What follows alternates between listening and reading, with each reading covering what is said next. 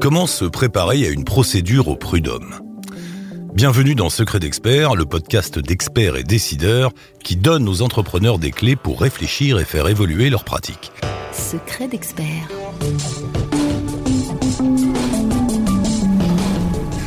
Dans cet épisode, nous explorons avec vous un sujet épineux, comment se préparer à une procédure au prud'homme?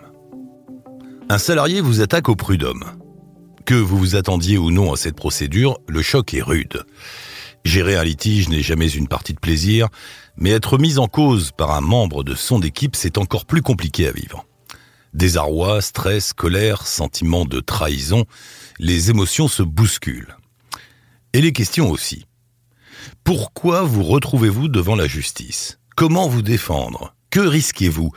Quelles peuvent être les conséquences pour votre entreprise? Et si vous êtes condamné? Cette procédure, c'est une difficulté de plus. Le problème dont vous n'aviez vraiment pas besoin. Mais ne laissez pas l'abattement vous gagner, le combat n'est pas perdu d'avance. À vous de mettre toutes les chances de votre côté pour prouver votre bonne foi.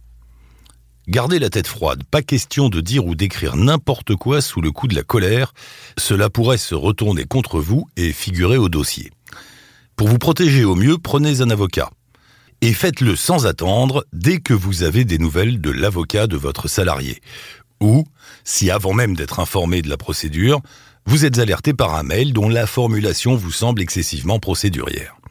Se faire assister par un avocat, c'est le meilleur moyen d'éviter les erreurs. Ce n'est pas parce que vous êtes de bonne foi que vous savez vous défendre.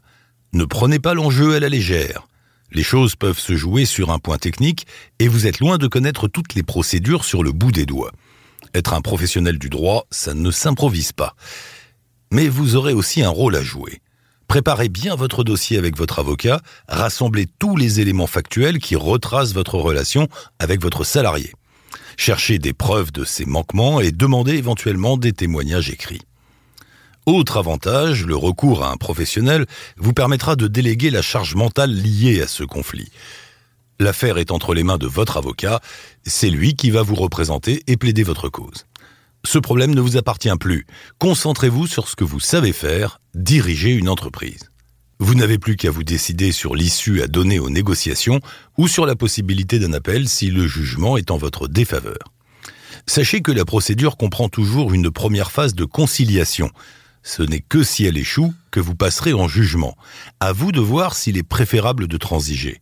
Un compromis vaut parfois mieux qu'un conflit long et épuisant. La durée moyenne d'une affaire est de 12 mois. Alors ne négligez pas l'impact financier et psychologique de la procédure ni ses conséquences sur la bonne marche de votre activité ou les tensions qu'elle peut provoquer au sein de votre équipe. Pour éviter que des rumeurs se propagent et nuisent à l'ambiance de travail, maîtrisez votre communication. Jusqu'à l'issue du conflit, restez le plus discret possible. Si vous passez un accord, vous êtes tenu légalement de respecter la confidentialité des échanges. Tout écart pourrait vous être préjudiciable. Vous l'avez compris, être assisté par un avocat spécialisé en droit du travail est le meilleur moyen de gérer la procédure sans encombre. Dans votre intérêt, délégué pour de vrai. La chaîne Expert et Décideur. Tous les podcasts de la chaîne Expert et Décideur sont disponibles sur le site expertetdecideur.fr et sur toutes les plateformes d'écoute. N'hésitez pas à vous abonner, à laisser votre commentaire et à liker la chaîne Experts et Décideurs, est une production France Défi réalisée par Accrochecom. À bientôt.